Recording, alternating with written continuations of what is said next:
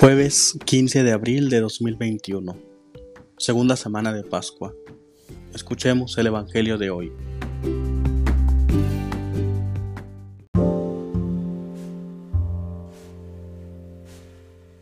Del Santo Evangelio según San Juan.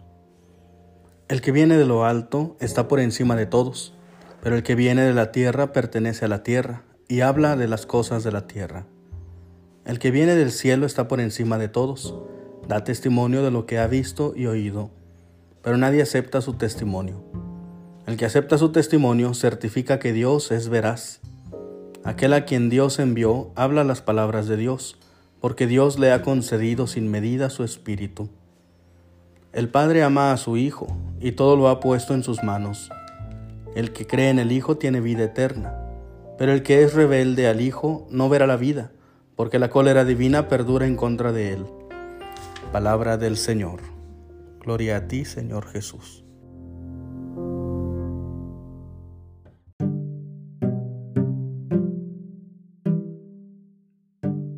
En el Evangelio, Jesús se presenta como el que viene de lo alto, el que viene del cielo y da testimonio de lo que ha visto y oído.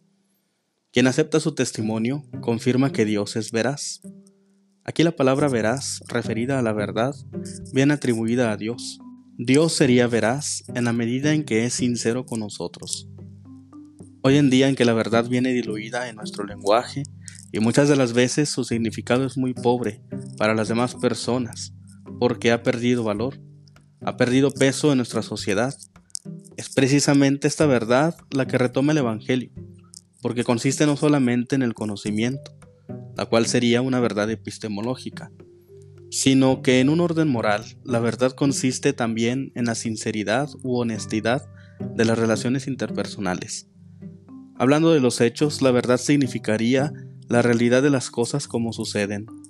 Es aquí donde entendemos un poco a qué se refiere Jesús con aceptar el testimonio que Él nos viene a traer. Porque eso significa de antemano aceptar que Dios es transparente y honesto con nosotros, es decir, no hay engaño con Él.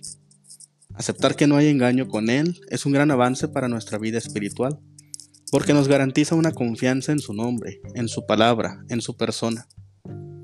Además, aceptar el testimonio de Jesús certifica también que el mensaje que Él trae para cada uno de nosotros es una realidad, porque su testimonio es verdadero, es decir, realmente sucede, porque Él está en encuentro con el Padre, no es una ilusión, sino que es una relación personal real. Además nos garantiza que esta relación personal también es verdadera en el sentido de que podemos conocer a Dios desde nuestra experiencia, que este encuentro que Jesús tiene con Él es también posible para nosotros. Por eso el que acepta su testimonio acepta todo esto que implica la verdad de Dios. Quien por el contrario lo rechaza, niega toda esta verdad de Dios, llama a Dios mentiroso, niega la posibilidad de encuentro con Él y también niega a su testigo que es nuestro Señor Jesucristo, que ha tenido este encuentro real con nuestro Padre Dios. De ahí entonces la condenación a la muerte o la destrucción para la persona que no ha podido confiar en Dios, que no ha podido salir de lo humano, salir de lo estrictamente terreno para elevarse hacia lo divino. Porque si tal es la desconfianza, tal es la falta de fe hacia la verdad de Dios, entonces no hay nada a lo que aspirar, no hay nada hacia qué elevarnos, porque en el fondo nosotros, al ser totalmente terrenales, no podemos sacar más fruto que lo que exigen nuestras propias fuerzas, que son terrenales. Necesitamos la gracia de lo alto, y aceptar esa gracia de lo alto para que nosotros podamos también elevarnos hacia lo divino. En síntesis y de manera sencilla, es como si el ser humano estuviera al borde del abismo a punto de caer, porque no ha aceptado la verdad, ha vivido en un engaño, en la mentira, en los fraudes, con máscaras, en fin, en el pecado.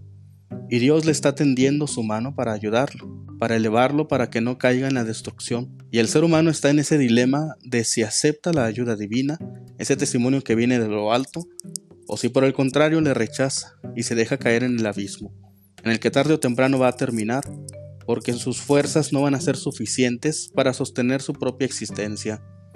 Es entonces cuando nosotros nos preguntamos, ¿qué nos falta para aceptar esa ayuda de lo divino? Para aceptar la verdad de nuestro Señor Jesucristo, para tomar esa mano que es una mano fuerte de Dios que nos sostiene. Y nosotros poder salir del peligro del abismo en el que estamos, salir del peligro de hundirnos hasta la profundidad de la miseria. Y poder llegar hacia lo alto de lo divino, porque pareciera que nos gusta valernos por nosotros mismos, hasta que de plano no podemos, y tenemos que recurrir a alguien más y al final a Dios. Hay muchas cosas a vencer en este camino.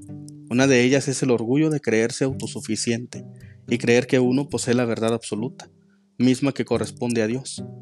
Vuelve a Él, confía en Él que no defrauda. Entonces sabrás lo que es caminar confiado de la mano de Dios y sacar los frutos que vienen de lo alto.